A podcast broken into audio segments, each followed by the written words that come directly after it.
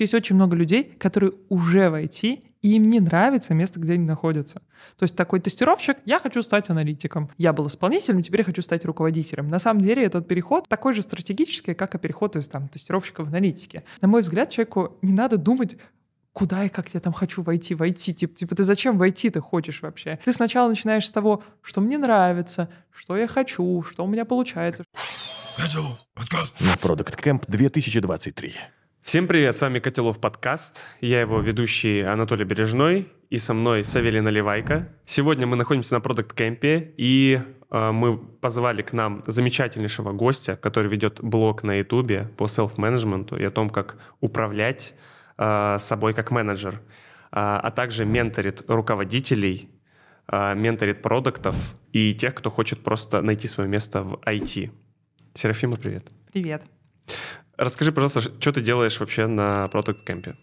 А, у меня тут э, будет две активности. Первая — это мой доклад про амбициозность как источник боли, про то, как а, когда у вас амбициозность нездоровая, она толкает вас на те вещи, которые доставляют вам страдания, как понять, как выглядит эта конфигурация в личностном плане, в психологическом, и что, собственно говоря, с этим делать.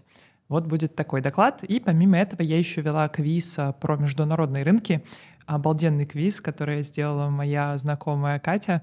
Вот, и э, было тоже здорово. Смотри, амбициозность зачастую считается качеством не очень позитивным, скажем так, да, которое, наоборот, больше выбивает из колеи человека в достижении каких в достижении вообще в карьере и мешает, собственно, развиваться человеку. Как нет? Я, честно говоря, впервые слышу такую трактовку этого понятия, потому что в моем понимании тут, знаешь, есть трактовка, которая живет на таком постсоветском пространстве, и есть трактовка, которая скорее западная. И вот в постсоветском пространстве амбициозность действительно воспринимается как такая, знаешь, негативная коннотация а, целеустремленности. Ну, типа не хвастайся. Да, это что-то плохое, целеустремленность. Типа сиди там смирно, там где-то есть. Вот. А на Западе наоборот. Там история про то, что быть амбициозным — это круто, так и должно быть, ты там должен хотеть чего-то достигать и куда-то постоянно идти. И тут вот, мне кажется, там в 90-е и после а, начало происходить вот это вот смешение культур, когда как бы вроде бы мы все помним, что высовываться плохо, вот, но теперь становится высовываться круто. И, соответственно, если вы посмотрите, например, на описание вакансий и то, чего ждут от сотрудников сейчас в компаниях и в корпорациях, просто я а, до того, как, собственно, я стала ментором и YouTube-блогером, я была руководителем продукта «Музыка ВКонтакте», также руководителем продукта «Голосовой финансовый ассистент Олег в Тинькофф, ну и там до этого работала в Яндексе. И, соответственно, я на корпорации уже насмотрелась, и если э, вы посмотрите на то, каких людей ищут в корпорациях, и то, какие цели в корпорациях ставят, то слово «амбициозный» там ни в коем случае это не ругательное слово. Это самое, что ни на есть положительное слово, и люди хотят, чтобы вы были амбициозными. Никаких целей, кроме амбициозных, никто ставить там не будет. Ну вы что, как бы, кто так вообще работает? Вот. А поэтому на самом деле сейчас это скорее положительное качество. Но вот вот есть очень хороший вопрос э, в том, а бывает ли вообще в амбициозности здоровая природа? И как понять, что ее природа для вас нездоровая? И, собственно говоря, история про боль и страдания, которые вам доставляют вот эти попытки роста, она зачастую как раз-таки связана с тем, что вы делаете что-то не то из э, ну, for the wrong reasons, то есть по неверным причинам.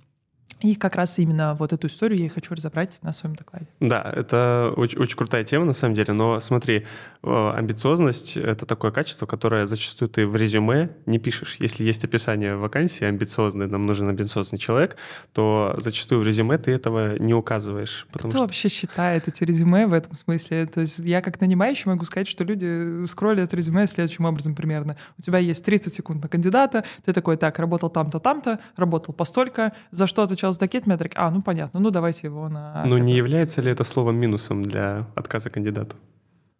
О, не знаю. Но если ты спросишь меня, для меня нет. Я скорее усмехнусь и потом спрошу, почему человек это написал. Как-то раз ко мне на э, собеседовании пришла девочка-дизайнер, и у нее на футболке было написано «фак». И я ее прямо спросила, слушай, а что конкретно ты хотела сказать мне как собеседующему, тем, что ты пришла в такой футболке? Я как бы ничего против не имею, там, ты дизайнер, это твое право, даже если бы ты была не дизайнером в целом. Ну, то есть если бы, конечно, ты ходила к топ-менеджменту в такой футболке, у меня, наверное, возможно, был вопрос. Все зависит от компании и топ-менеджмента в ней.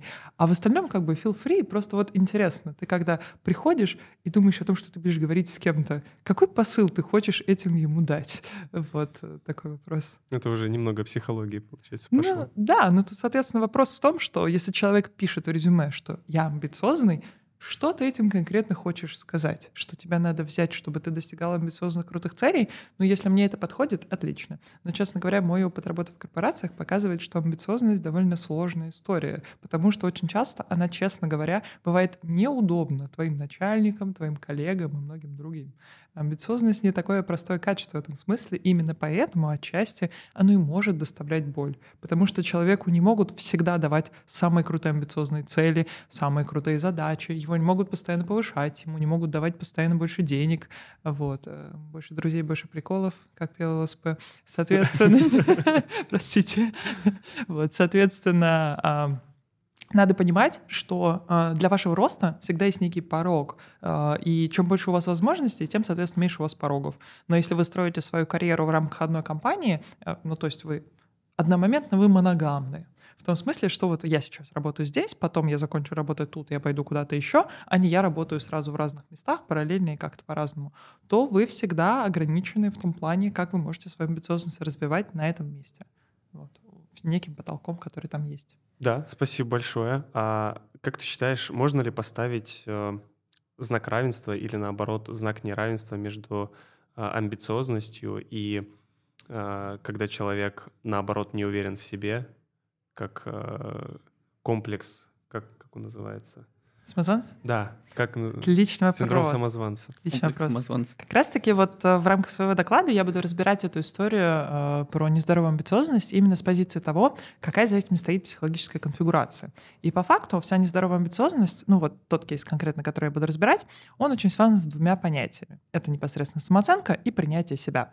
Условно у нас есть самооценка условная и безусловная. Ой, прошу прощения, у нас есть принятие себя условное и безусловное. То бишь условное — это когда мы готовы принять себя вот ровно такими, какие мы есть, в слабые, в сильные моменты, в там, любым таким вот, какой мы есть, э, только если мы чему-то соответствуем. А если у нас принятие безусловное, то мы такие, вот какой я есть, таким себя и принимаю, мне не нужно быть каким-то другим.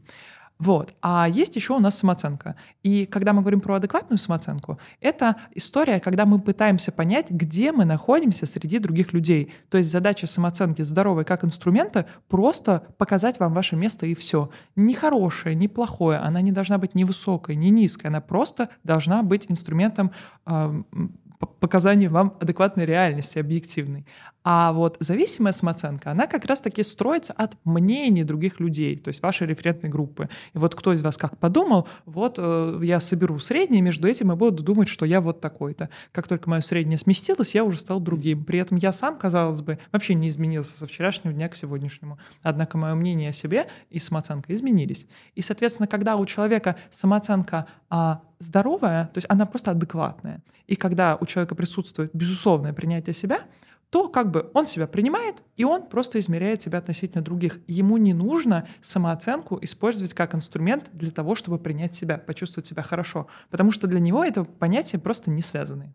А когда у человека принятие себя условное, ему нужно чего-то постоянно достигать, каких-то там высот, вершит, которые, может быть, являются даже таковыми в его голове. Вот. И а, таким образом самооценка, она а, качает как бы это принятие себя. А, и а, чем лучше оценивает этого человека его окружение, тем больше он принимает себя. И наоборот, если там в моменте все его хейтят, то все, как бы его принятие себя падает, он в унынии. Ну, то есть все равно самооценка, она зависит от твоего окружения, в котором ты вертишься. А... И даже если у тебя безусловное принятие себя, то все равно у тебя будет самооценка зависеть от того окружения, в котором ты находишься. Она не, не то чтобы она зависит, опять же, это просто инструмент, показатель, который показывает тебе, где ты находишься среди других. Безусловно, в зависимости от того, в какую референтную группу ты себя поместишь, ты там и будешь. Как бы, если ты, не знаю, ростом метр семьдесят, и рядом с тобой люди от 160 до 180, то ты средний. Если там вокруг тебя люди все метр девяносто, а ты метр семьдесят, то ты как бы, ну, маленький. Угу. Вот. Но надо понимать, что на самом деле у нас же никогда практически нет задачи сравнить себя со всем миром. ни у кого объективно ее нет, кроме тех, кто, собственно, занимается там какой-нибудь социологией или занимается, в общем, ученой какой-то историей. Большинство людей измеряет себя все равно своей референтной группой. И если ваша референтная группа не меняется каждый день или каждый месяц, а как правило, чаще всего она все-таки не меняется, а, то и самооценка ваша таким образом скакать тоже не будет. То есть если она будет э, отталкиваться от объективной реальности. Да, и как рост... правило, в России не меняется группа годами просто, в которой ты живешь? А, я в целом скорее согласна, что у большинства людей а, их референтная группа у многих тянется там, со школы, с универа, с работы. Это какие-то социальные институты, в рамках которых мы обрастаем нашим окружением. Вот. Но кстати, у меня есть доклад так. про группу поддержки продукта и руководителя. Мы его здесь оставим по ссылке в описании. Да, про группу поддержки, про то, как раз как окружать себя людьми проактивно, потому что если мы говорим непосредственно про продуктов и про руководителей, они испытывают ту проблему, которую не испытывают э, исполнители в команде. Проблема заключается в том, что на каждого руководителя или менеджера в среднем будет у вас приходиться где-то 5-7 специалистов в его команде. И таким образом, если он ничего не будет делать, делать для того, чтобы специально окружать себя другими менеджерами и руководителями, он просто все время будет чувствовать себя непонятым, потому что просто люди вокруг действительно не понимают тех проблем, с которыми он сталкивается. И поэтому как раз таким людям очень важно проактивно подходить к тому окружению, которое они будут строить, потому что, скорее всего, его друзья из школы, из универа и там его с первой работы, они не да и даже с последней, они не будут а, в достаточной степени ему подходить, чтобы его обогащать как специалиста, как человека, потому что у них просто нерелевантный бэкграунд. Ну, это и про развитие, получается, людей, потому что для того, чтобы тебе развиваться и расти выше, тебе нужно находить людей социально выше, условно, э, твоих каких-то текущих mm-hmm. достижений. Но при этом для того, чтобы разделить свои проблемы текущие, тебе нужно окружать и такими же, как и ты, условно, на таком же уровне. Да, и я тебе больше скажу. На самом деле не только теми, кто равны, теми, кто выше, но и теми, кто в некотором смысле ниже. По той причине, что это помогает тебе очень хорошо отрефлексировать, а где ты есть, куда ты пришел и чем ты уже можешь делиться. Потому что когда мы тусим только среди тех, кто нам равны и выше, мы, а, люди зачастую живут в неком синдроме самозванца, и одна из лучших способов его, собственно, преодолевать — это смотреть а, в разрезе того, чему ты можешь научить другого. И когда ты внезапно видишь, какой большой пласт знаний ты можешь передать, опыта, сколько всего ты можешь этому человеку дать, ты прям напрямую видишь пропасть между вами, ты в этот момент осознаешь, что на самом деле ты проделал очень большой путь. Поэтому, на мой взгляд, как стоит общаться с людьми разных возрастов, тех, кто сильно младше твоего возраста и сильно старше, потому что ты от всех будешь брать что-то свое. То же самое касается, на мой взгляд, и квалификации. То есть стоит общаться с разными людьми. Это очень крутой инструмент. Вот я как раз хотел спросить, а как вообще работать э, над этой проблемой, когда у тебя ну, там ты себя неделю чувствуешь проактивным, крутым, наступает следующая неделя, ты там не успел свой внутренний дедлайн, у тебя такой откат, то что ты все, ты не на своем месте, ты делаешь там не ту работу, возможно, тебе нужно было сделать что-то другое, и как инструмент э, сравнивать себя с теми людьми, которых ты уже как бы перерос, и сравнить, что ты уже прям на голову выше, ты молодец. Это очень, мне кажется, полезная штука, которую можно внедрять в свою жизнь. Да, я хочу тоже это подтвердить, потому что у меня даже был период, когда э, все мое окружение, которое у меня было, они ушли ну, скажем так, у меня были моего уровня, да, и те выше, которые там пооткрывали свои бизнесы, достигли каких-то успехов. И я в этот момент думаю, да, вот этот синдром, думаешь, что я в этой жизни делаю не так? Почему они, а не я? Почему они, а не я, да.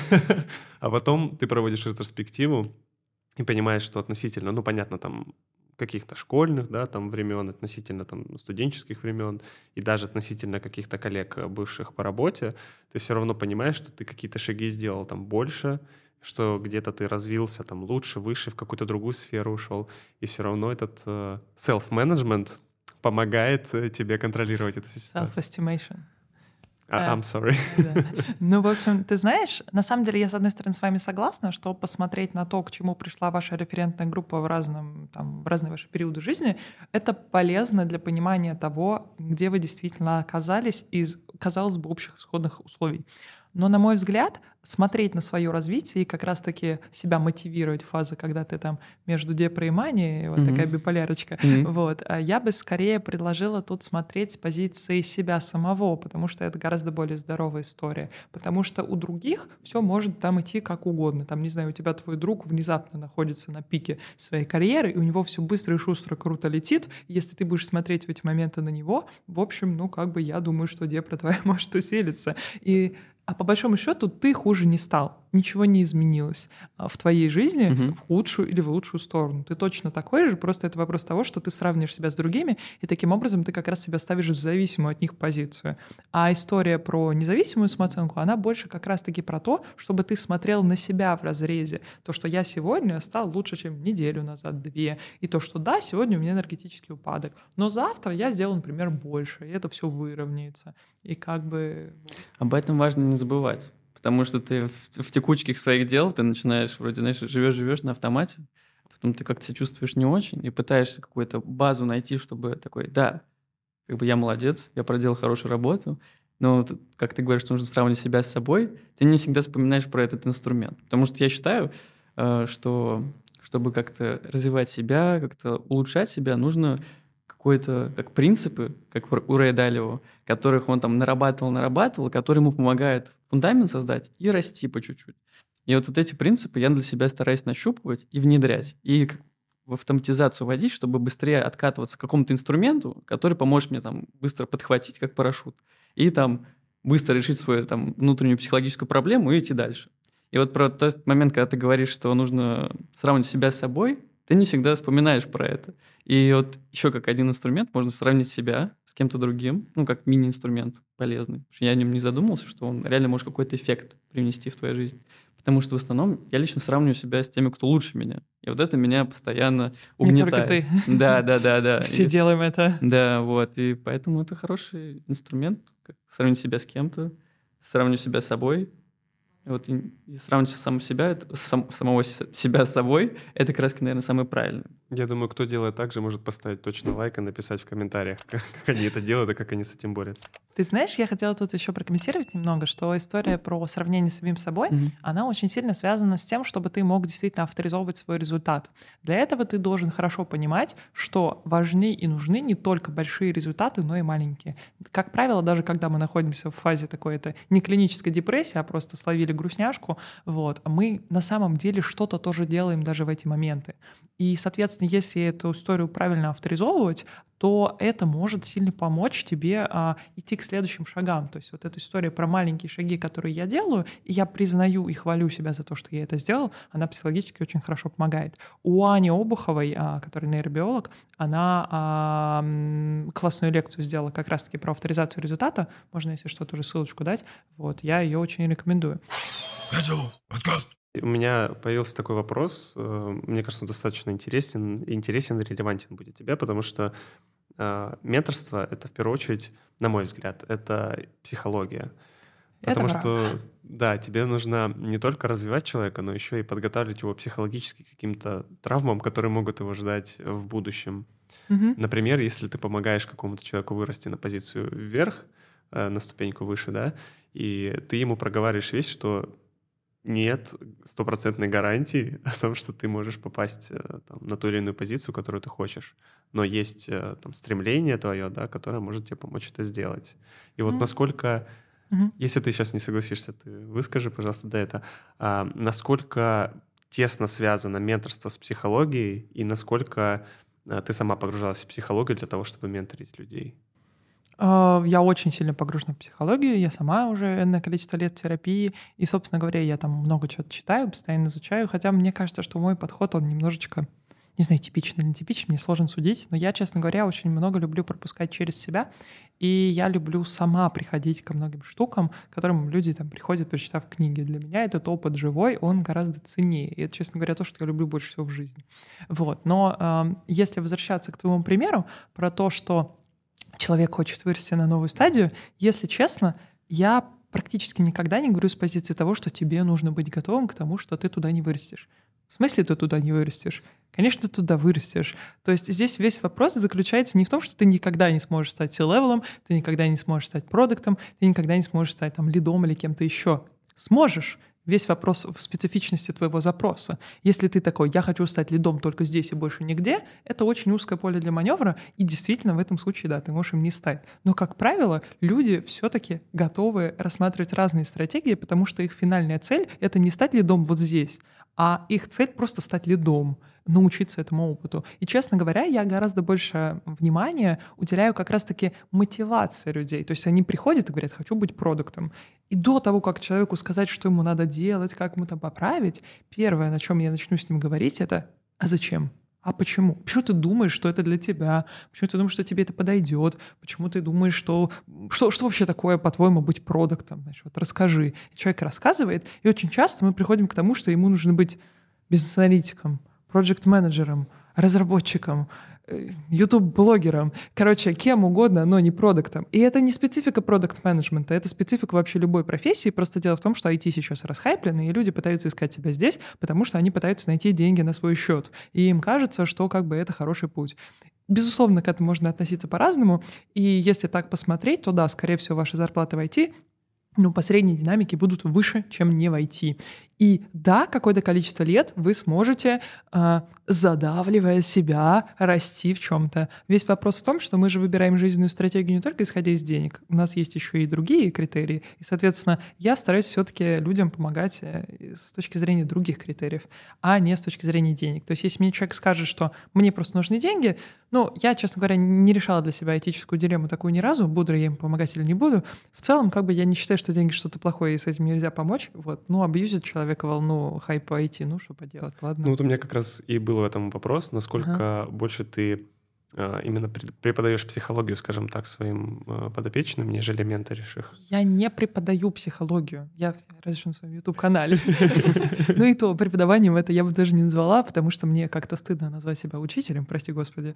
Вот. А я скорее больше коуч в каком-то смысле. То есть я задаю вопросы, и помогает человеку прийти к тем ответам, которые его выведут на нужную, а, в нужное поле. Но, честно говоря, я не прям чистый коуч, потому что я хорошо понимаю, что с позиции моего опыта мне нужно людям объяснить, почему им стоит или не стоит быть продуктом. То есть я все-таки ментор. Я не mm-hmm. только им помогаю прийти к тем выводам, которые они хотят, но и поясняю, какие у них есть варианты и почему, какой им больше подойдет. Соответственно, психологии в этом много, и не все люди слышат с первого раза, хотят слышать с первого раза, но э, люди, которые, честно говоря, приходят на менторство, я честно скажу, ко мне еще ни один бестолковый человек не приходил. в том смысле, что а многие из них, даже если они условно как продукты, они джуниоры, это люди, которые до этого, я не знаю, они там были CTO, они были там руководителями в консалтинге, они занимались в каких-то международных компаниях. То есть это люди с интересным бэкграундом. И то, что они джуны как продукты, не обозначает, что они джуны как, как личности, как, как специалисты, как профессионалы. Но вот. очень важно приходить э, уже с какой-то целью. То есть ты... Mm нет, ты не сопоставляешь цель всегда с человеком, который к тебе приходит. Ты же спрашиваешь, зачем тебе это. Я не называю это целью, я называю это запросом. Uh-huh. Очень часто у людей есть запрос, я не понимаю, что с собой делать и как себя искать. И вот в моем понимании вообще на самом деле вопрос поиска себя, он зачастую бывает даже сложнее, чем когда ты себя уже нашел и тебе надо это реализовать. Поэтому для меня вопроса о том, как стать лидом, а, то есть он как бы стоит, но по большому счету это вопрос инструментальный. Это вопрос правильных тактик и стратегий. Но до момента, пока ты найдешь эти тактики и стратегии, о которых в среднем тебе все равно люди расскажут, тебе нужно осознать, что это то, чего ты хочешь, что это то, что тебе нравится, это то, что у тебя будет получаться, от чего ты будешь кайфовать.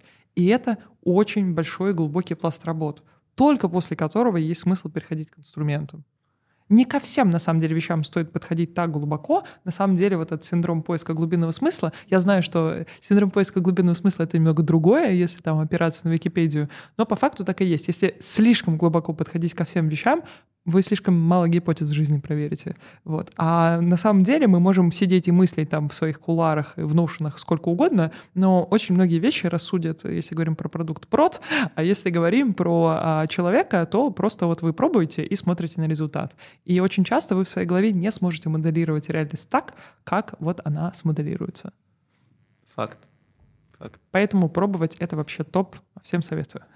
вот. Пробовать все. Ну... А, а вот, кстати, по поводу того, что пробовать, а что лучше подумать. Вот мне кажется, что, да, тут... Перечисляем. Погнали. Ну, собственно, а, если говорить а, про то, что стоит пробовать, стоит пробовать все, где у вас низкий кост. Если вам дешево что-то сделать, быстро, или вам за это по большому счету ничего не будет, ну то есть вы мало теряете, у вас низкие риски, просто идите и делайте.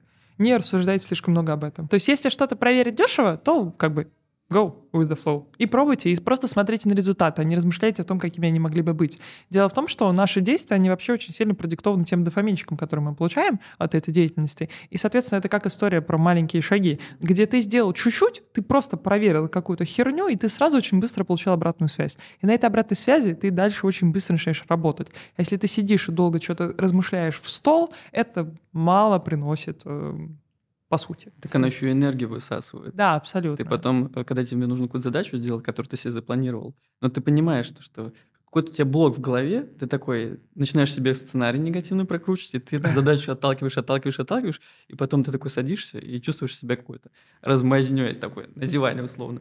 И да, я тоже подмечал, что нужно первый шаг сделать, и все потом уже как будто путь прокладывается. И тебя и дофамин, как ты говоришь, вырабатывается. Да. Вот эти маленькие шажки, они помогают тебе делать действия. Самомотивация. Нам тут подсказывают, открыть Google Doc считается уже первым шагом или нет? А, как целом, посмотреть? Да. Я бы сказала, что это такой предшаг на самом деле. Вот. Но если вы были в долгой прокрастинации и совсем ничего не делали, то как бы Google Doc уже неплохо. Да. А говоря вот про то, о чем ты говорил, а, непосредственно про то, что есть фазы, когда ты так много думал, надумал себе негативных сценариев, есть инструменты для работы с этим тоже, потому что все-таки не все гипотезы стоит бежать и проверять сразу.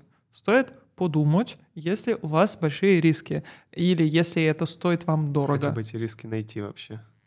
Ну да, лучше сначала риски прикинуть. Риски? Кто-нибудь видел их? Раз уж мы сопоставили психолог, психологию, скажем так, и менторство, а, как ты считаешь, каждому ли человеку в жизни вообще нужен ли ментор? Не, не касаемо даже работы только. То есть мы можем, а, наверное, сделать выводы, что психолог, наверное, каждому хотя бы раз в жизни нужно попробовать. С этим я согласна абсолютно.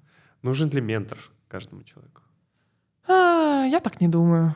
А, честно говоря, до того, как я стала ментором вот уже профессионально, я многие годы была ментором, так это а, не то, что не профессионально, а скорее просто я делала это для души, просто потому что мне очень нравилось с людьми вместе разбирать там, что у них там в голове, как можно поправить тактику, как поправить стратегию, как правильно проанализировать, чтобы прийти там к нужному результату, как осознать, что этот результат именно тот, который им нужен. Короче, вот я так долго развлекалась, и я поняла, что есть люди, которым надо, есть люди, которым не надо. И ты можешь быть 300 раз прекрасным ментором, но если человеку не надо, потому что он не ищет роста, просто отстань от него. Вот. И все. А людей, которым надо, всегда по статистике будет мало. Их не будет много. То есть э, с психологией там какая история? Кукуха, если она не в порядке, она доставляет нам боль в жизни. А отсутствие роста, оно доставляет боль тем, у кого есть э, презумпция роста, у кого есть потребность в этом. А потребность в этом есть не у всех. Поэтому, в моем понимании, психологи действительно нужны всем.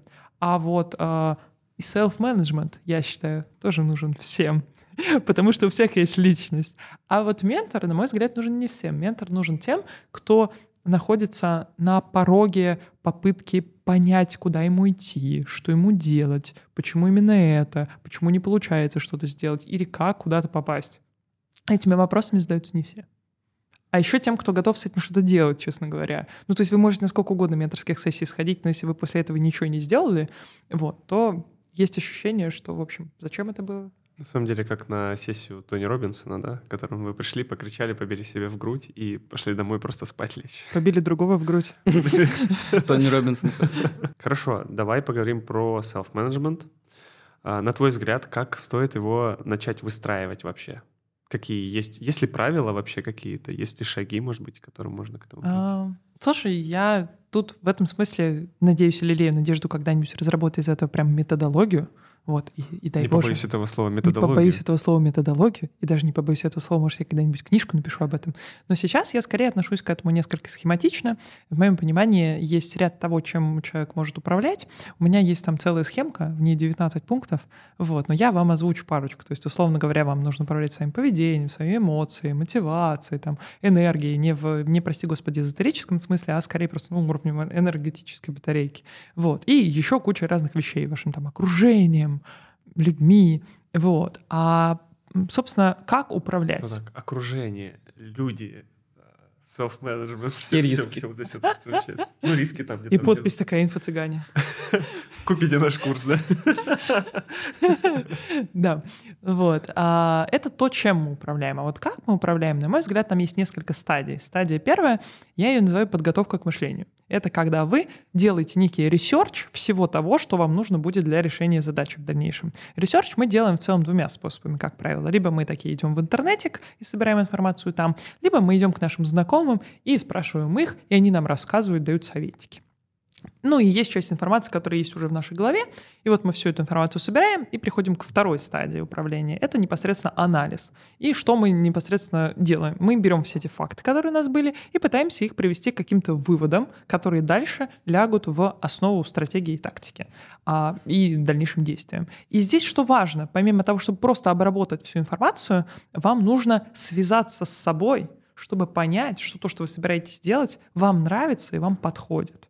Вот. То Это есть так- что-то сложное. То есть ты постоянно через этот путь проходишь, ты Да. прежде, чем какую-то решить задачу, ты сопоставляешь со своим внутренним я, нужно ли тебе это или нет, и только потом ты продолжаешь что-то делать. Ну, слушай, все, конечно, зависит от задачи. Если я в целом сижу и выбираю себе блюдо в ресторане, я не думаю о том, насколько оно соответствует мне как личности. Спагетти. Я такая, «Хм, есть ли у меня сейчас аппетит на это? Ну да, погнали. Вот. М, а- Может быть, мясо по-французски. Тоже не, с моим я не мэч. Мясо по-французски. Боже, как давно я не слышала. В общем, ты рассказываешь к тому, что не обязательно ты, как в еде, Да, не выбираешь то, что ты хочешь, Да, так и во всем да, остальном. есть места, в которых ты просто следуешь за эмоциями или следуешь по накатанной. То есть у тебя есть привычки, и ты такой, я в целом не буду сегодня думать, какой рукой мне чистить зубы, правой или левой. Я просто всегда делаю это правой, и я не совершаю здесь решения никакого выбора. Но там, где что-то, нечто требует от меня каких-то трудозатрат, или там не труда, а других затрат, я подумаю о том, что, собственно говоря, я буду делать, и насколько это со мной как с личностью мэчится с тем, что мне нужно. После того, как я это сделала, я дальше уже должна превратить это в какой-то план. План — это, то есть стратегия и тактика. Это очень высокоуровнево звучит, по большому счету, но представьте себе, что вам, не знаю, нужно себе что выбрать? Отпуск. Вот вы такие думаете, вот мне сейчас нужно отпуск какой? Чтобы я полежала отрубем у моря, потому что мне нужно подумать о том, что в будущем меня ждут такие-то такие-то штуки, вот сейчас бы отдохнуть. Или я хочу культурного отдыха, поэтому я поеду в Рим и буду там смотреть вот на всякие штуки. Мы принимаем вот даже такие микрорешения, на самом деле мы должны постоянно связывать с собой. И когда мы этот план, стратегию, тактику составили, дальше то, что единственные люди считают за работу. Это непосредственно реализовать этот план. Вот. А когда мы его реализовали, то бишь сделали какие-то действия, нам дальше нужно проанализировать. А план хороший был? Мгм. Вообще, гипотеза-то как? Нормальная была? То, Мгм. что я решил, что все-таки надо на Мальдивы ехать, а не в Рим, нормально было? Что мы делаем? Мы собираем информацию, собственно, от себя, например, как нам, что нам понравилось, что не понравилось, почему. И дальше мы просто это анализируем и делаем вывод, правильно я сделал или нет. И если нет, то, например, там, корректируем. Если да, классно, переходим к следующему проекту.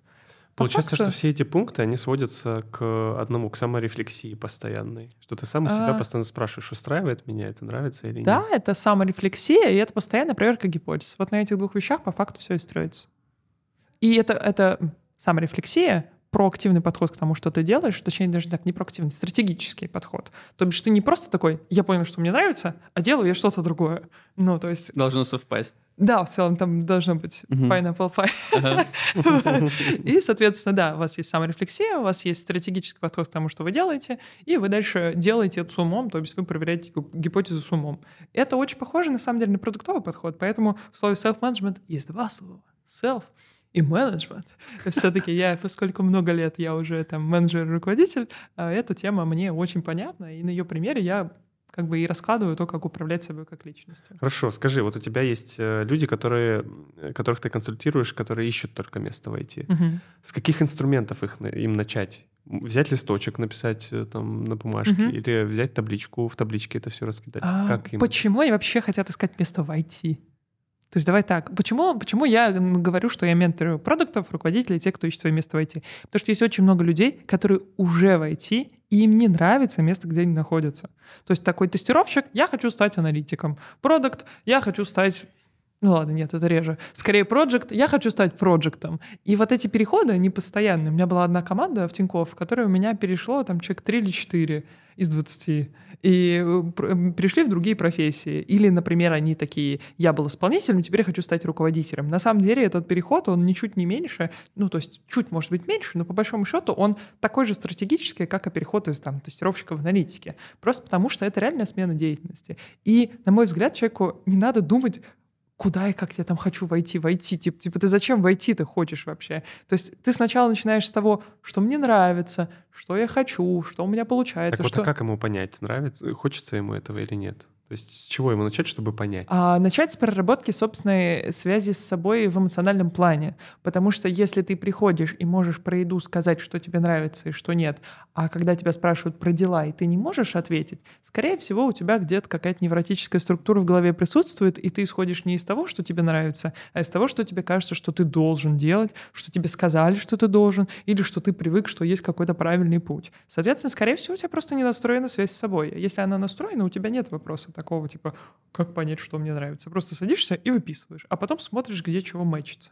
Помимо этого, а, вообще есть э, такая техника икигай, это такой Мгм. кружочек, это что у меня хорошо получается, что другие там говорят, что у меня хорошо получается, э, там, на чем я могу заработать денег, ну, в общем, такая икигай. И вот суть в том, что вы можете, например, спросить других или вспомнить тот фидбэк, который вам объективно люди часто дают. Вот. И, э, соответственно, выписать это, потом выписать то, что вам реально нравится, и поискать между этим матчи. Когда найдете матчи, уже подумать, как это монетизироваться, ну и т.д. и т.п. Решиться. Да, Финальный шаг, шаг еще нужно решиться. Мне кажется, многие люди, в принципе, осознают, Это прорабатывают, да. а потом на следующей неделе я займусь этим плотнее. На следующей неделе, на следующей неделе, и так проходит год, два. И я бы сказал, нужно еще решаться, помимо этих техник. Круто. Мне кажется, это очень крутая тема, потому что вот нужно начинать смотреть это с конца, потому что мы как раз подраскрыли эту тему, с которой нужно начинать. И те ребята, которые, возможно, хотят как раз начать с чего-то и понять вообще, нужно им войти или нет, или вообще, в принципе, куда-нибудь в инженерку или там какие-то другие сферы, они могут начать как раз с составления вот этой матрицы, составления каких-то своих вопросов и потребностей, ну и попытаться продвинуться туда, куда им хочется. Я тут, знаешь, что А потом хочу? прийти к тебе на менторство. Да, приходите, конечно. Замыкающий такой шаг. Я по поводу прокрастинации хочу сказать такую интересную вещь, эм, что люди ожидают, что если они найдут что-то свое, прокрастинация исчезнет вообще. Я про прокрастинацию просто много изучала, потому что я обожаю Максима Дорофеева, вот, и помимо него там я смотрю там Анастасию Кей, что-то читаю все время на эту тему, не потому что, ну, потому что просто интересно, вот. И а, дело-то в том, что на самом деле в любом деле, которое вам нравится, оно будет для вас новое, вам придется выстраивать такие же тропки, как и в деле, которое у вас меньше вам нравится, и вы думали, что у вас нет мотивации просто потому, что это не то самое. Вот интересный момент заключается в том, что у вас может исчезнуть кризис смыслов, а кризис непосредственно деятельности, когда вы такие сидите, что-то я не хочу, не хочу делать ничего, как-то так, но я же это люблю. Вот, и начинаются вот эти торги. А, он не изменится, это все равно будет для вас вопросом дисциплины. Просто вам потребуется ее меньше, и у вас будет меньше кризиса смысла, потому что вы будете чувствовать себя на своем месте. А есть ли смысл в этой дисциплине, если тебе это не нравится? Без нее ты, наверное, не сможешь жить банально, потому что Да. так ты просто будешь Да. лежать на диване и думать, а зачем все И это? прокрастинировать. получается. Поэтому нужно вспоминать, что ты можешь все, и, на- и что постоянно будут какие-то проблемы, и просто надо себя внутренне настраивать, что они будут, и надо просто их решать. Они будут разного рода, но нужно их решать. Мне кажется, это как, знаешь, в project management ты там, никогда у тебя не закончится об- объем задач. Ты если там чуть-чуть думаешь, все, можно выдохнуть, потом на следующий день у тебя появляется еще много. И этот процесс бесконечный, и нужно этот процесс, этот момент принять. Как только ты его начинаешь осознавать, принимать, уже становится легче. Так только ты чаще начинаешь плакать просто каждый день от осознания, да? Ну, хотя бы ты знаешь проблему, что она есть. Дальше ты уже знаешь, как пытаться с ней побороться. Авторизуйте результат. Вы посмотрели видео, теперь вам нужно добавить больше видео таких в свою жизнь, чтобы позаботиться о будущем себе. Да, выстраивайте свое окружение, да, получается, по итогам нашей сегодняшней... У нас мощное окружение на YouTube-канале. Приходите. Вот, да, приходите к нам. Класс. Присоединяйтесь к нашему мощному окружению. Станьте частью нашего мощного окружения энергетической энергии. Развивайте себя, развивайте других. Приходите на канал к Серафиме, приходите на подкасты к нам, подписывайтесь на Серафиму и на нас. Ссылки мы оставим в описании. Все? Всем Всё? спасибо. Всем спасибо. До встречи. На Product Camp 2023.